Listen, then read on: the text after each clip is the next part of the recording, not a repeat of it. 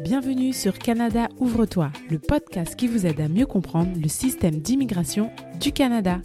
Vous avez comme projet de venir au Canada ou vous y êtes déjà et souhaitez y rester? Vous êtes donc au bon endroit.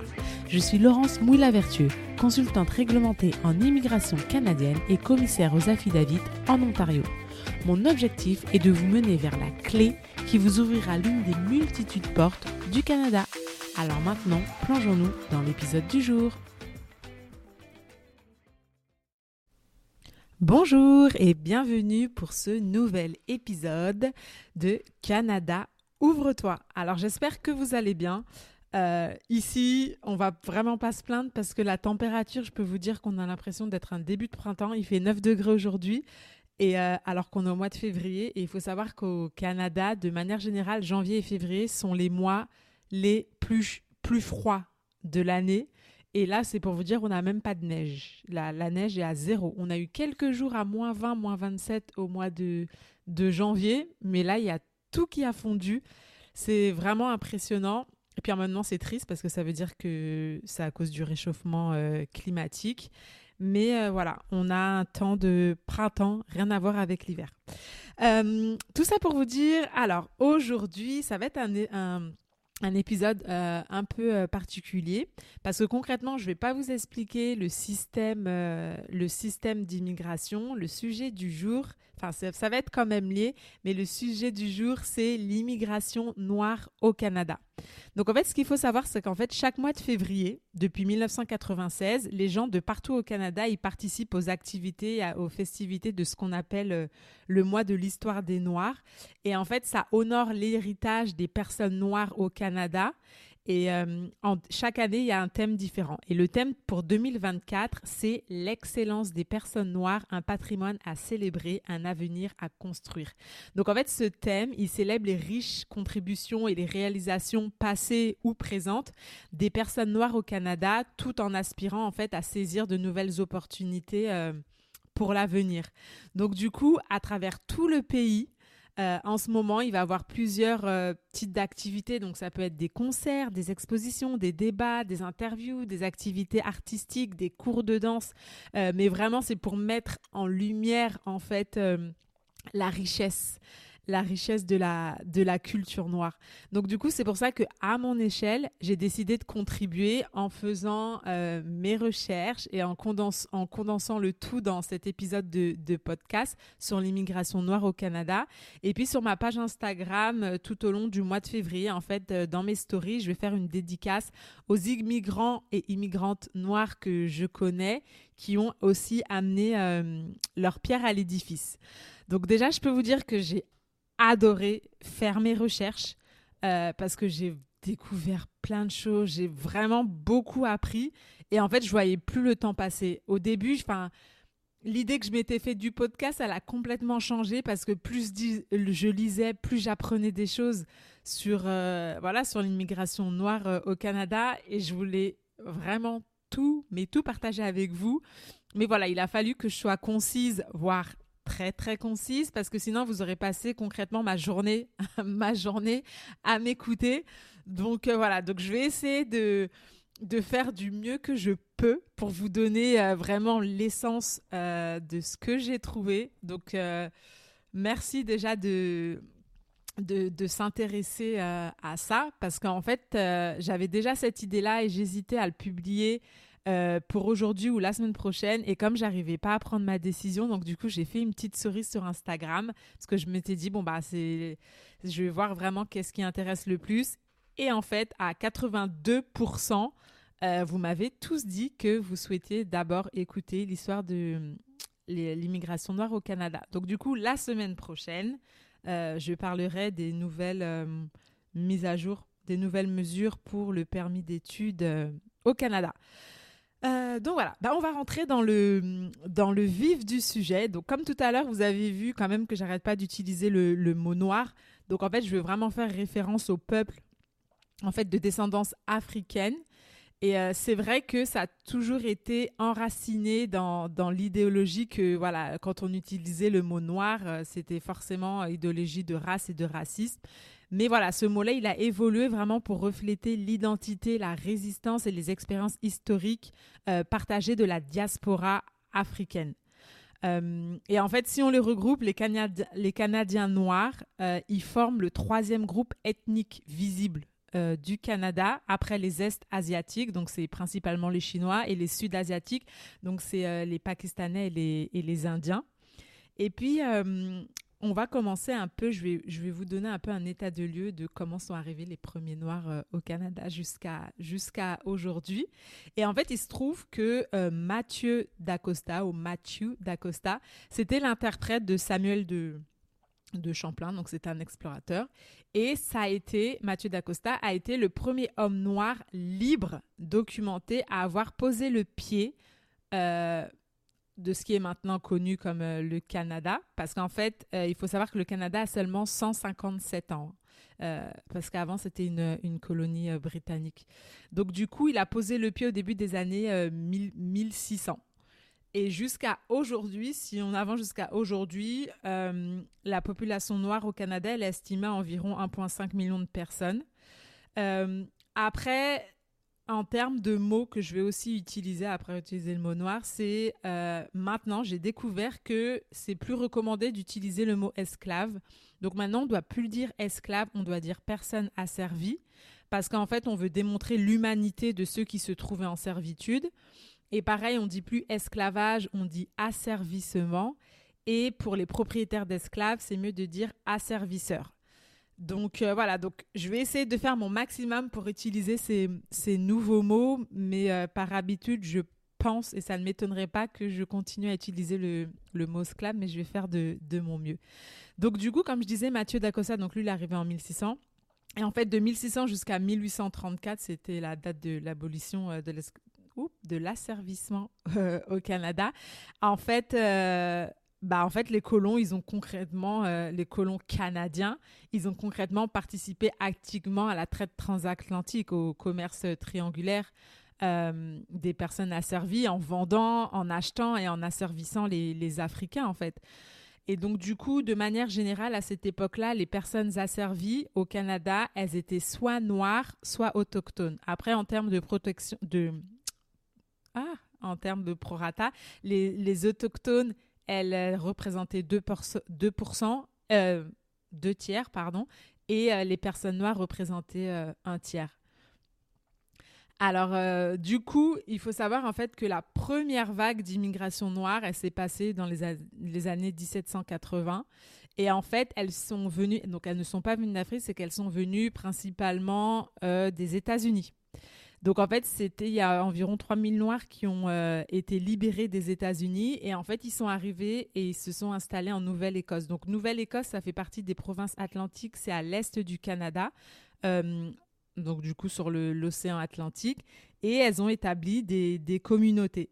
Donc en fait, à cette époque, la majorité des loyalistes noirs, ils fuyaient les États-Unis euh, pour s'installer, comme je disais, en Nouvelle-Écosse, mais il y en a certains qui ont été transférés transportés dans des pays européens, d'autres euh, dans les Caraïbes, et puis euh, à moindre mesure dans d'autres provinces euh, canadiennes, notamment Québec, Nouveau-Brunswick et, Ontario.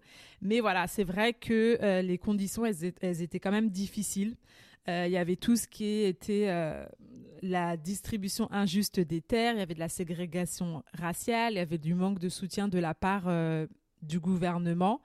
Et en fait, il y a plusieurs loyalistes noirs de la Nouvelle-Écosse qui ont présenté en fait une requête pour euh, partir à la couronne anglaise. Parce que comme je le disais, à ce moment-là, le Canada n'était pas le Canada, c'était une, une colonie euh, britannique.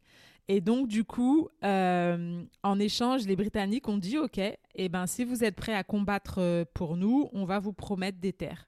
Donc, du coup, c'est ce qu'ont fait les loyalistes noirs et certains Afro-Américains sous contrat. Ils ont combattu pour, euh, pour la Grande-Bretagne et en échange, euh, ils leur ont offert des terres où ça, au Sierra Leone. Donc du coup, euh, il y a la majorité des loyalistes noirs, en fait, ils ont quitté la Nouvelle-Écosse et ils sont allés s'installer à Freetown, qui était la capitale de la nouvelle économie. Ensuite, il y a eu une deuxième vague noire d'immigration noire quelques années plus tard. Là, c'était pas des loyalistes noirs, on les appelait les, les marrons. Donc pour ceux qui sont guadeloupéens et vous devez connaître euh, ce mot-là. Et donc, en fait, c'était des exilés de la Jamaïque. Et là encore, on les a exilés vers la Nouvelle-Écosse. Et puis, du coup, les hommes, bah, ils travaillaient principalement comme ouvriers, cultivateurs dans la construction, alors que les femmes, elles, euh, elles faisaient plutôt la, la, provision des baies, des œufs, des cochons, ce genre de choses. Mais pareil, après quelques années, ça a été très difficile pour eux de, de survivre aux hivers froids. La nourriture, elle était inconnue.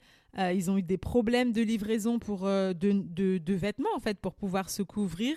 Donc eux aussi, la majorité des marrons, eh ben, ils sont partis à Sierra Leone, euh, à Freetown. donc voilà, ça c'est comment c'est fini la deuxième vague d'immigration noire. Et ensuite, il y a une troisième vague d'immigration qui, qui a apparu un peu plus tard. Donc ça, ils sont arrivés principalement euh, en Nouvelle-Écosse et au Nouveau-Brunswick. Et pareil, c'était des migrants euh, qui avaient été des personnes euh, asservies et qui avaient eux aussi accepté l'offre de liberté de la Grande-Bretagne si ils combattaient à leur côté. Donc du coup, ils sont arrivés dans ces provinces atlantiques et eux aussi, malheureusement, tout comme les loyalistes noirs, comme les marrons, ils ont fait face à de l'hostilité, à de la discrimination raciale.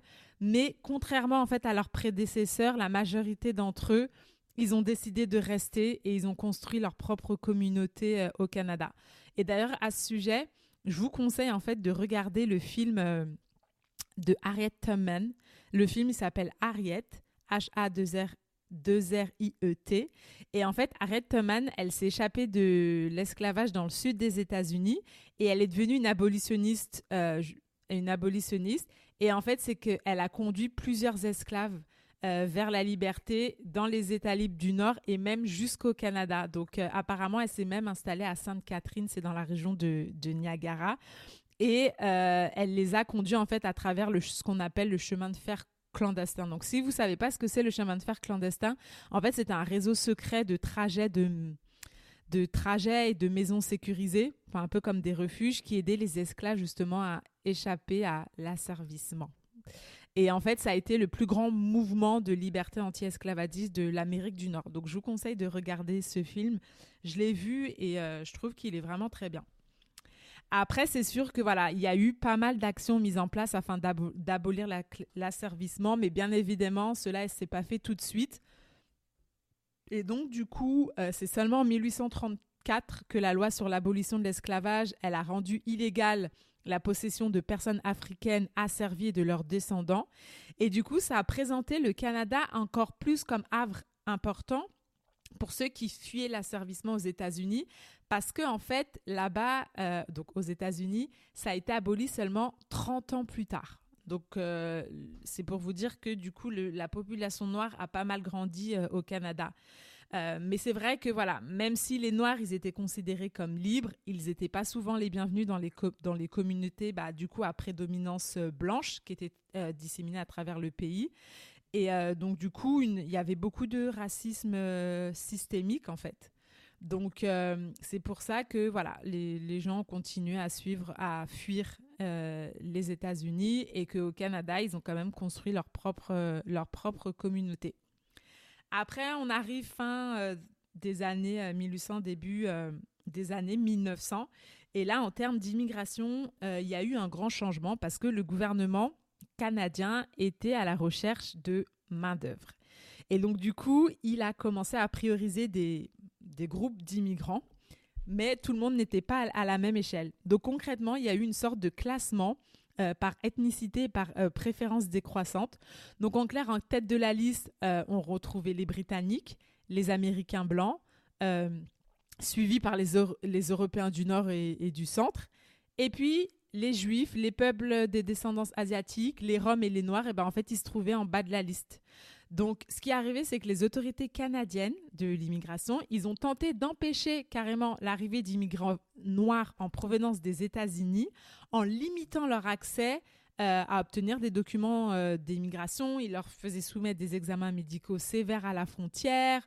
Euh, et donc, du coup, quand ils ont vu que ça n'arrivait pas à fonctionner, eh ben, ils ont carrément envoyé des agents en Oklahoma et en fait leur travail, ça consistait à dissuader les Noirs américains de se rendre au Canada. Et ça arrivait à un point où en 1911, donc juste avant la Première Guerre mondiale, il y a eu un décret qui a été approuvé.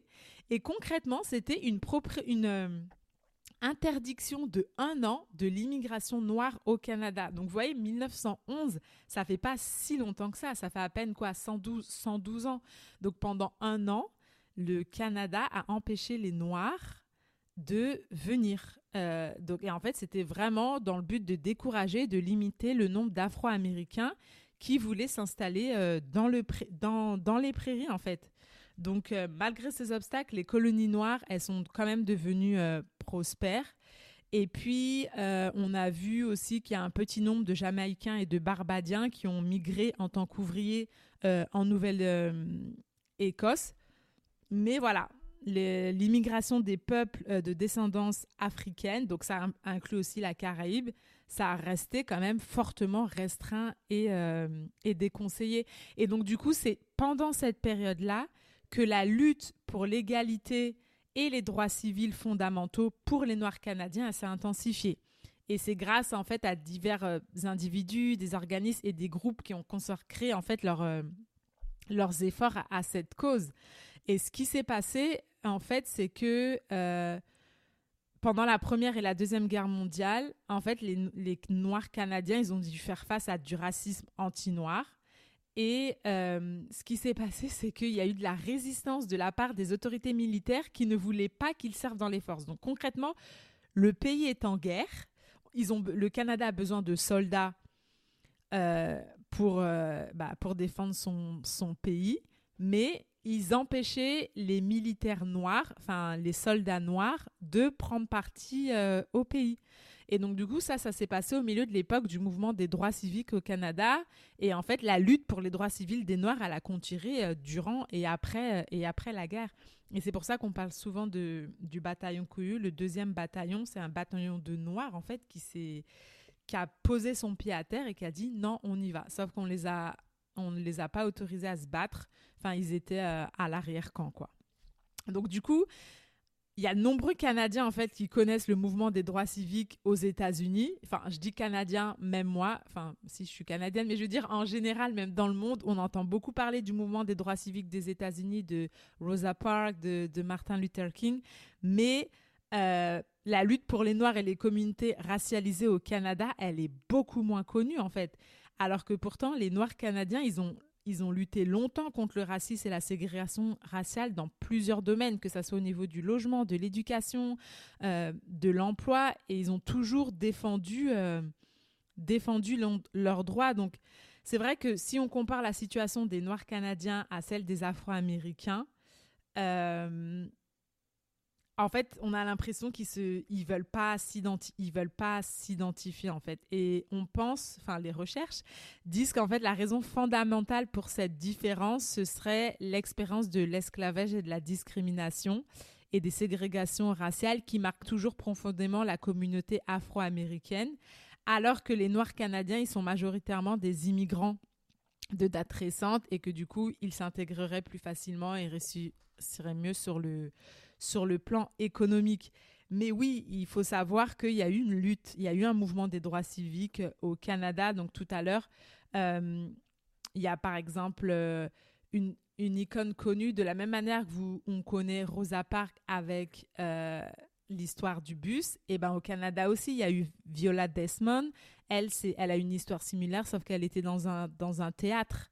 Et ça arrive au point que maintenant, bah, sa tête, elle est sur les billets de, de 10 dollars, mais son histoire a été reconnue que vraiment très récemment, euh, très récemment au Canada en fait. Donc euh, voilà pour un peu l'histoire, euh, la, chronologie. Mais en parlant des Noirs, je voulais aussi faire l'impact au niveau des, Antilles. Moi, je suis martiniquaise, donc c'est pour ça que je voulais aussi faire un, un aparté sur les Antilles. C'est qu'après la Deuxième Guerre mondiale, la demande de main-d'œuvre, en fait, elle a augmenté parce que les Canadiennes, euh, elles étaient de plus en plus nombreuses à intégrer la population active. Et donc, du coup, le gouvernement, en 1955, il a mis en place un programme de recrutement des domestiques antillaises et en fait, ce programme, il visait à encourager les femmes des Caraïbes à migrer au Canada et elles travaillaient du coup en tant que domestiques. Et après avoir travaillé pendant un an, elles pouvaient obtenir la résidence permanente et elles auraient la possibilité de faire venir d'autres membres de leur famille pour les rejoindre au Canada. Donc du coup, ce programme, il a pas mal fonctionné. Puis au bout de 12 ans, ils ont décidé d'arrêter le, programme. Et donc du coup, bon, bah, pour celles qui voulaient quand même continuer de venir au Canada, bon, bah, elles devaient continuer sur la base de visa euh, d'emploi temporaire. Et j'ai trouvé aussi quelque chose euh, dans mes recherches je sais pas si je dois dire qui m'a fait sourire, mais c'était un conseil aux Antillaises qui viennent travailler au Canada comme aide familiale, ce que j'ai trouvé un peu comme euh, pression. Mais concrètement, ça disait N'oubliez pas qu'en cas d'échec, non seulement vous aurez personnellement échoué, mais vous aurez également laissé tomber votre pays. En revanche, si vous réussissez, vous ferez honneur à votre pays et contribuerez à la poursuite du programme. Donc, euh, ça mettait beaucoup de pression pour ces femmes qui euh, venaient toutes seules, qui devaient euh, partir sans leurs enfants et sans leur mari et, qui travaillaient des fois des, 18 à 20 heures par jour et qui étaient payées moitié moins que, que les domestiques canadiennes blanches. mais ça n'a pas empêché en fait le taux de migration en provenance des Caraïbes il a encore augmenté quelques années plus tard parce qu'il y a une autre loi d'immigration et en fait ça a permis à 64 000 Noirs des Caraïbes euh, d'arriver au Canada. Donc ça, a modifié en fait l'équilibre euh, des groupes des, des Noirs euh, au Canada. Et puis du coup, bah, en parlant des Antillais, bah, c'est là où on a vu aussi une augmentation de l'immigration en provenance d'Haïti. donc en fait, la diaspora haïtienne au Québec, elle a commencé déjà dans les années 30 bien que la première vague majeure elle soit euh, survenue plus tard, euh, dans les années 60, parce qu'il y a eu des changements euh, politiques en Haïti. Et puis après, il y a eu une deuxième vague d'immigration haïtienne dans les années 70. Mais la différence, c'est que la première vague, c'était principalement des exilés politiques, et ça avait été bien reçu. Mais la deuxième vague, elle, a fait face beaucoup à, pas mal de réactions discriminatoires. Euh, mais il faut savoir que la communauté haïtienne, bah, c'est une des plus importantes communautés noires euh, au Canada. Et puis, elle s'est vraiment solidifiée. Et puis, avec le temps, en fait, elle a vraiment contribué à la, à la vie au Québec et au Canada euh, dans son ensemble. Donc, il faut savoir, en fait, que quand on avance un peu dans le temps, donc, si vous avez vu depuis le début, je vous disais, voilà, il y a eu ce premier noir qui a posé le pied au Canada en 1600, mais ce n'était pas vraiment une vraie immigration mais les, premières vagues d'immigration, c'était principalement des, des, des, personnes asservies euh, qui fuyaient les États-Unis.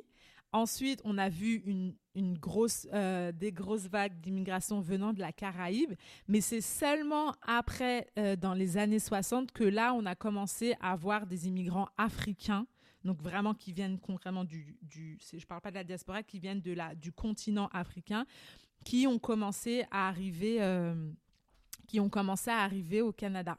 Et en fait, c'est parce que les règles d'immigration ont changé, où cette fois-ci, euh, on recrutait les gens principalement sur, euh, avec un système de points.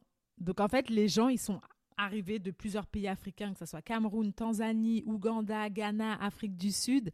Et puis, euh, ils se sont euh, installés dans des grandes villes pour se joindre aux communautés noires qui existaient déjà. Et puis surtout pour chercher de meilleures opportunités euh, de vie, en fait, et puis avoir un meilleur cadre de vie.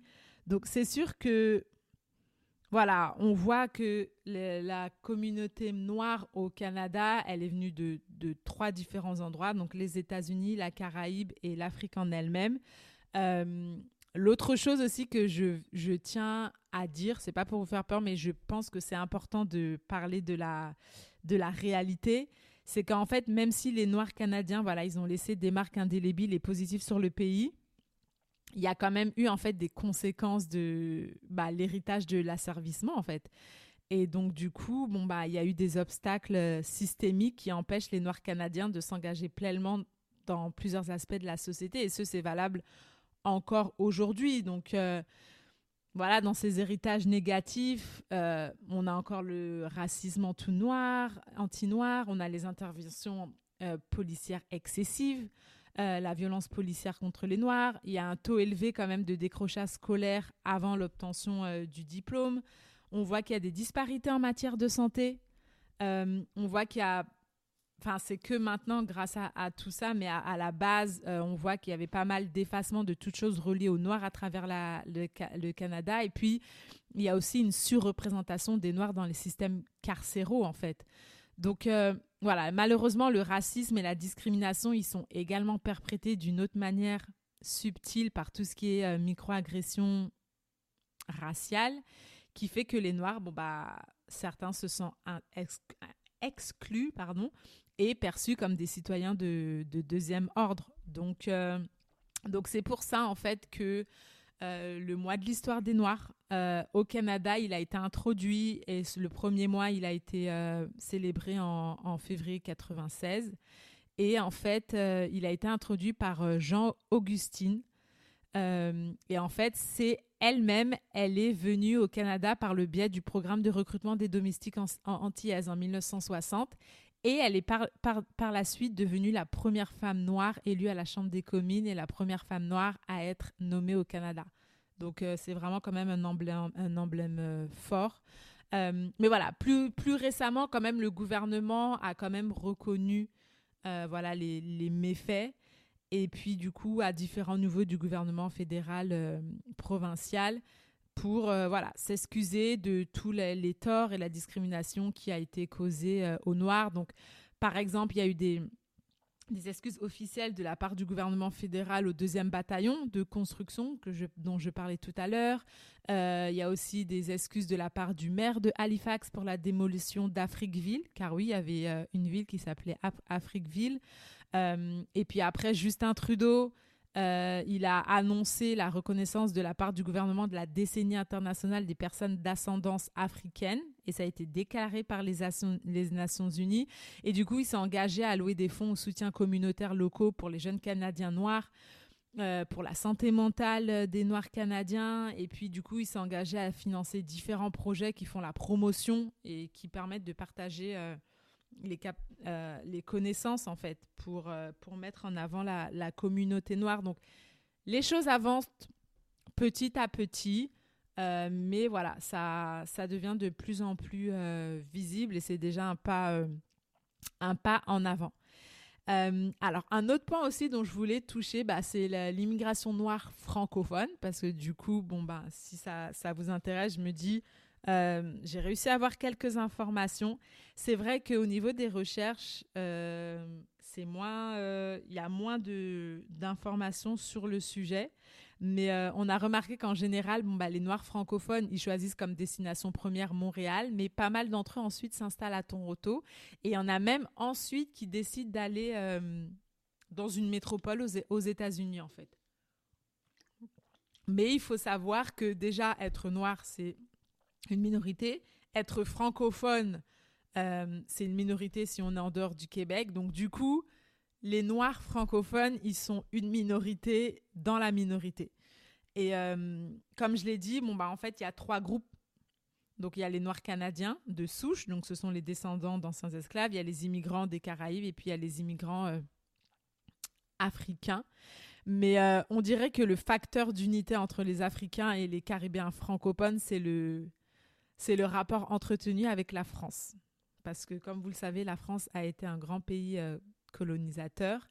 Et euh, en fait, je lisais une étude où voilà, le, chercheur il a, il a fait plusieurs entretiens avec des immigrants noirs francophones au Canada.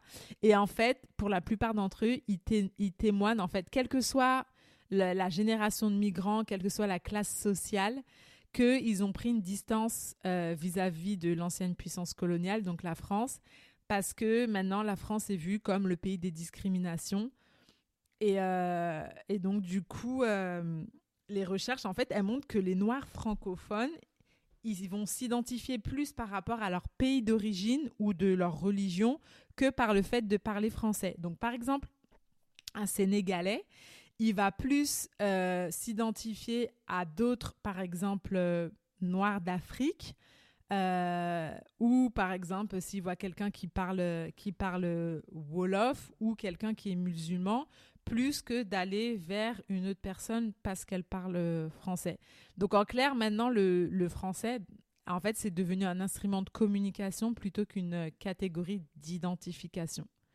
Parce que, euh, en fait, si les Africains francophones, ils étaient traditionnellement orientés vers l'Europe avant, la montée du racisme, et on voit bien que de plus en plus, il y a les règles d'immigration en Europe, euh, elles sont devenues de plus en plus strictes.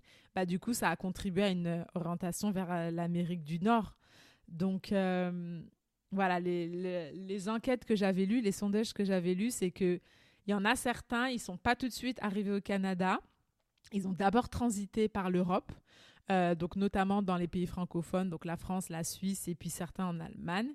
Donc le plus souvent, c'était pour faire leurs études. Et c'est seulement une fois les études terminées qu'ils ont immigré euh, au Canada. Le plus souvent, qu'est-ce qui a mené à leur décision d'immigrer au Canada? C'est parce qu'ils ont le plus souvent perdu leur statut d'étudiant et puis, ils n'arrivaient pas à avoir de carte de séjour. Donc, du coup, ils, ont dû quitter le, pays. Mais comme ils ne voulaient pas retourner en Afrique, bah, du coup, le Canada euh, s'est présenté comme une, comme une nouvelle option, en fait.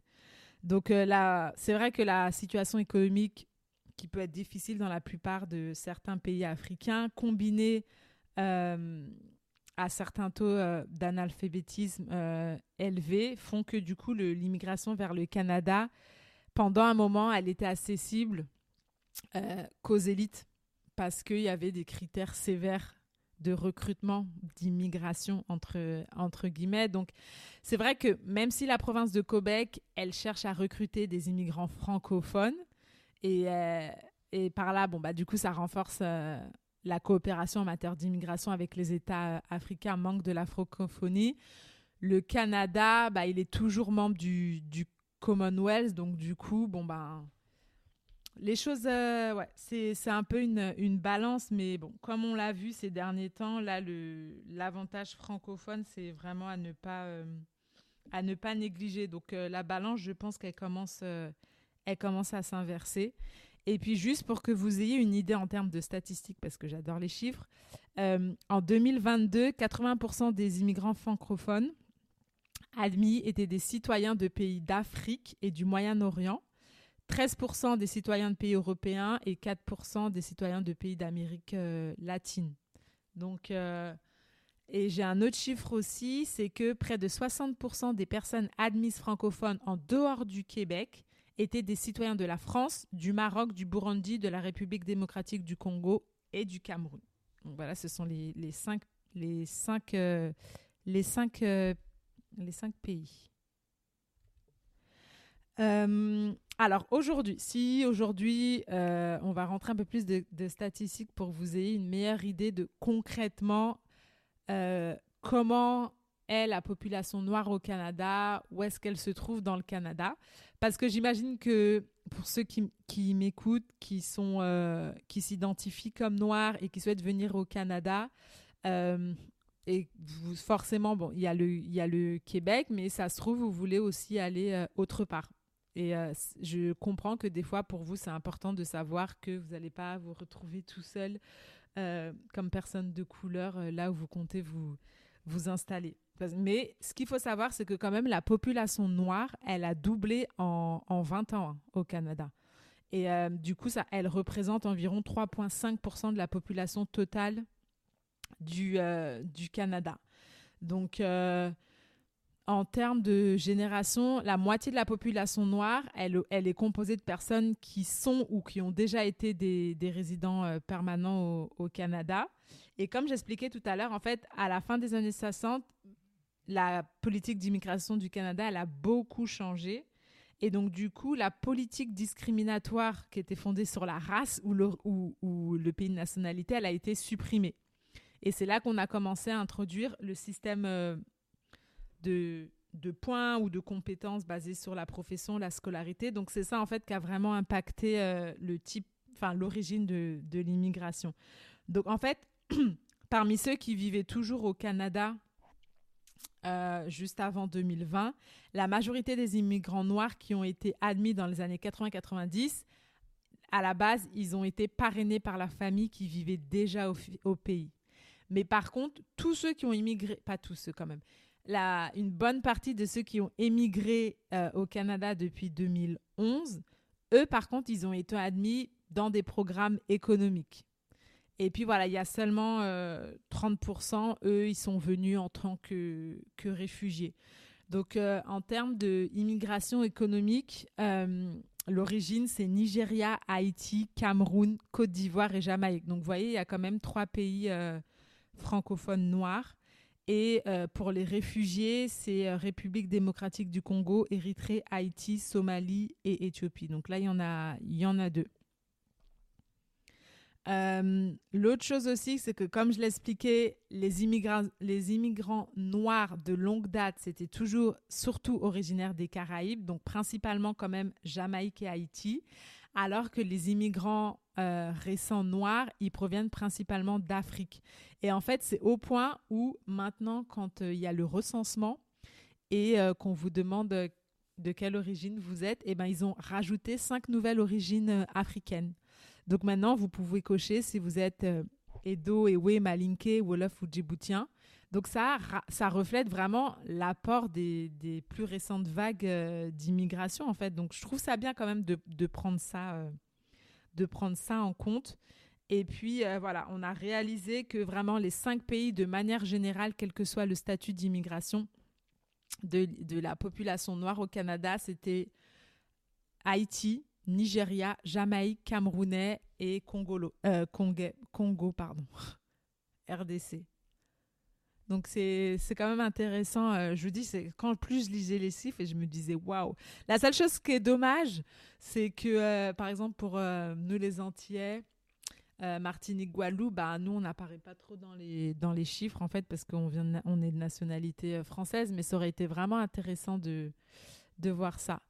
Et si ça vous intéresse, parce que j'imagine que là aussi vous demandez dans quelle ville je devrais, euh, je devrais immigrer. Euh, j'ai envie de quand même savoir s'il y a pas mal de, Noirs sur place. Bah, en fait, il faut savoir que les villes de Toronto, Montréal, Ottawa, Gatineau, Edmonton et Calgary, elles comptent chacune au moins 50 000 personnes qui se déclarent noires. Donc voilà, c'est-à-dire que si vous allez dans cette ville, au moins vous êtes assuré de ne pas être euh, toute seule. Et dans ces villes-là, celles qui comptent plus de 30% de la population noire, c'est le, c'est Toronto. La, taille de la population a vraiment augmenté au cours des, des 20 dernières euh, années. Et puis, euh, en termes de province, si on ne parle pas des villes, mais en termes de, de province, euh, je peux vous donner aussi un peu une idée des origines des personnes en fonction des provinces. Donc, dans les provinces atlantiques, c'est ce que je disais, c'est ceux qui sont bah, du coup à l'est du Canada, près de l'océan Atlantique. Donc, il y en a quatre. Il y a Nouvelle-Écosse, Nouveau-Brunswick, l'île du Prince-Édouard et Terre-Neuve et Labrador. Et ben en fait, la Nouvelle-Écosse, elle compte euh, la plus grande population des, des, des, Noirs, en fait. Et puis, de toute façon, c'est par l'histoire. Si vous avez, vous en souvenez, depuis le début, je vous dis que les gens euh, qui s'exilaient des États-Unis, ils allaient s'installer là-bas. Donc, apparemment, ils y sont, euh, ils y sont restés. Et euh, l'origine, c'est euh, Nigeria, Jamaïque et République démocratique du Congo. Donc ça, c'est en Nouvelle-Écosse. Au Québec, bah, près de 4, 43% des personnes noires nées à l'étranger, elles proviennent euh, d'Haïti. Parce qu'en fait, la plus grande communauté haïtienne au Canada, elle vit dans la région de, de Montréal. Mais après, le reste des personnes noires, elles viennent d'Haïti, du Cameroun, de la République démocratique du Congo, Côte d'Ivoire, Sénégal et France. Donc là, on retrouve vraiment quand même les pays francophones. Euh. Euh, en Ontario, il y a un peu plus de la... Euh, comme j'ai dit, bah, c'est là où il y a le plus de population noire. Mais il faut savoir que près de la moitié de la population noire de l'Ontario est née au Canada. Donc ça montre vraiment en fait la longue histoire d'immigration qu'il y a eu dans cette province. Et la moitié d'entre eux est née dans les Antilles, mais attention, anti-anglaises parce qu'ils viennent de la Jamaïque. Donc en clair, 33% des Ontariens noirs sont jamaïcains. Mais euh, il y a pas mal aussi de communautés nigériennes, de Trinidad et Tobago, la Somalie, le Ghana et, l'Éthiopie. Et euh, il faut savoir que la population noire qui croît le plus rapidement au Canada, c'est dans les prairies. Alors les prairies, ce sont les provinces qui sont au centre du Canada. Donc vous avez Manitoba, Alberta, Saskatchewan, parce qu'en fait la population noire, elle a quadruplé en 20 ans. Donc euh, ça grandit, ça grandit, et puis les, la, Là, par contre, il n'y a pas de pays francophone. C'est principalement Nigeria, Éthiopie, Jamaïque, Somalie et, et Érythrée. Et enfin, en Colombie-Britannique, la population noire, elle augmente, mais à un rythme quand même plus lent que dans les provinces voisines. Et là, les immigrants noirs, ils proviennent... Euh, bah, c'est plus varié là. Par contre, c'est Jamaïque, donc Antilles, Nigeria, Afrique, États-Unis, Éthiopie, Kenya, Royaume-Uni et Somalie. Donc, vous voyez, il y a États-Unis et Royaume-Uni qui apparaissent euh, pour la Colombie-Britannique. C'est la Colombie-Britannique, c'est une province à l'opposé, à l'ouest du Canada, du côté euh, Pacifique. C'est là où il y a la ville de, Vancouver. Donc voilà pour les chiffres et les, euh, et les statistiques. Alors maintenant, on va passer à la vie sociale. Alors déjà, je vais commencer par le carnaval parce qu'en fait, on est en février et dans les Antilles, c'est la période de carnaval. Donc du coup, euh, c'est vrai que quand on vient ici, on se pose la question est-ce qu'il y a un carnaval vu les températures? Bah, Il se trouve que oui. Mais par contre, évidemment, ça va pas être en février, vu que c'est censé, il est censé faire froid et que c'est censé être couvert de neige. Mais par exemple, le plus souvent, c'est que ça arrive pendant l'été. Donc c'est comme ça que euh, à Toronto, par exemple, vous avez le carnaval euh, caribéen de Toronto, Caribana. Vous avez aussi le festival Compazouk euh, Ontario. À Montréal, ils ont Carista. Et en fait, euh, par exemple, le, festival de Toronto Caribana, ça s'inspire un peu de celui de Trinidad et Tobago. Donc, ça rappelle un peu le carnaval de Rio, où il y a des paillettes, des plumes, des, bikinis, des chars. Euh, et, en fait, c'est intéressant de voir la, différence avec euh, le carnaval euh, en Martinique ou en Guadeloupe.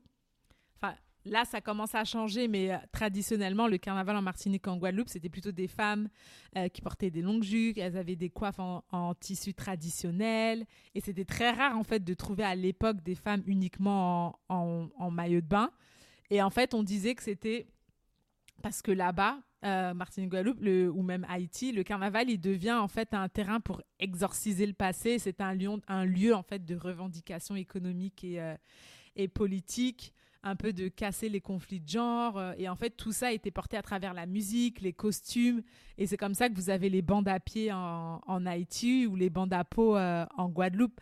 Alors que plutôt que dans les Antilles anglophones, les festivités, elles sont davantage une exhibition du corps puis c'est un lâcher prise total, en fait.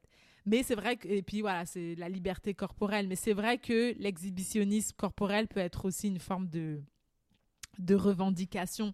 Donc voilà, c'était juste pour apporter une petite, euh, faire une petite dédicace pour le carnaval antillais. Et en ce qui concerne la musique, bah, c'est pareil, c'est qu'on va avoir des différences. Donc les antillais anglophones, euh, comme les Jamaïcains, bah, ils vont faire la promotion du reggae. Euh, les Trinidadiens, eux, ça va être calypso et soca. Alors que du côté francophone, bah, les Haïtiens, ils ont compas. Alors que Martinique et Guadeloupe, on va avoir le zouk, en fait. Donc, oui, on est présent. On est présent quand même. on est en petite communauté. Enfin, quand je dis on, c'est les Martiniquais et les Guadeloupéens, mais euh, on est quand même présent. Et puis, de manière générale, c'est qu'il y a quand même pas mal d'initiatives fédérales et provinciales qui visent euh, à soutenir les communautés noires et les organisations dirigées par des personnes noires à travers le Canada. Donc en fait, je vous invite vraiment à vous renseigner une fois que vous arrivez dans votre ville ou dans votre région d'installation, voir s'il y a des associations en place, si vous voulez lancer des entreprises, euh, il y a plein de programmes qui ont été mis en place pour euh, aider les entrepreneurs noirs. Euh, si vous avez envie de vous retrouver avec votre communauté, voilà, renseignez-vous, c'est pas pas ce qui manque. Peut-être qu'il y aura pas forcément une association de votre pays ou de votre tribu, mais des fois ils vont faire des associations plus générales où ce sera voilà l'association des Noirs, Black Black Black Entrepreneur, Black Foundation, ce genre de choses. Euh, là, dans la région de Toronto, vous avez le Centre de l'identité et de la culture africaine. Euh, à Montréal, vous avez la base 9-7. Vous avez aussi l'arbre voyageur. Et puis, si jamais vraiment là vous vous installez, il n'y a rien du tout, bah, rien ne vous empêche de prendre l'initiative de faire quelque chose euh, vous-même. Moi, je me rappelle qu'en en 2018, euh, j'avais organisé un chanté Noël. En fait, c'était entre amis, on avait l'habitude de le faire chaque année, sauf que les deux qui avaient l'habitude de l'organiser euh, avaient quitté le Canada temporairement. Et donc, du coup, je me suis dit, mince, on ne peut pas euh, lâcher la tradition. Donc voilà, j'ai organisé un, chanté Noël. Et ce qui a fait plaisir, c'est de découvrir en fait qu'il y avait plus d'Antillais que je ne le pensais à Toronto. Donc, lancez-vous, vous vous pouvez être surpris. Et puis, si jamais vous n'êtes pas entreprenant, vous, ne vous lancez pas d'attaque de lancer une association ou ce genre d'initiative, bah, essayez de chercher autour. Est-ce qu'il y a des restaurants ou est-ce qu'il y a des entreprises qui ont été créées par des personnes de, de chez vous? Vous voyez, par exemple, à Toronto, il n'y a qu'un seul restaurant guadeloupéen. Il s'appelle Rico euh, Boquito. Et maintenant, en fait, comme c'est le seul, bah, ça devient un peu un lieu de rassemblement pour la communauté antillaise francophone. Euh, à Toronto. Donc, c'est toujours bien de voir ça.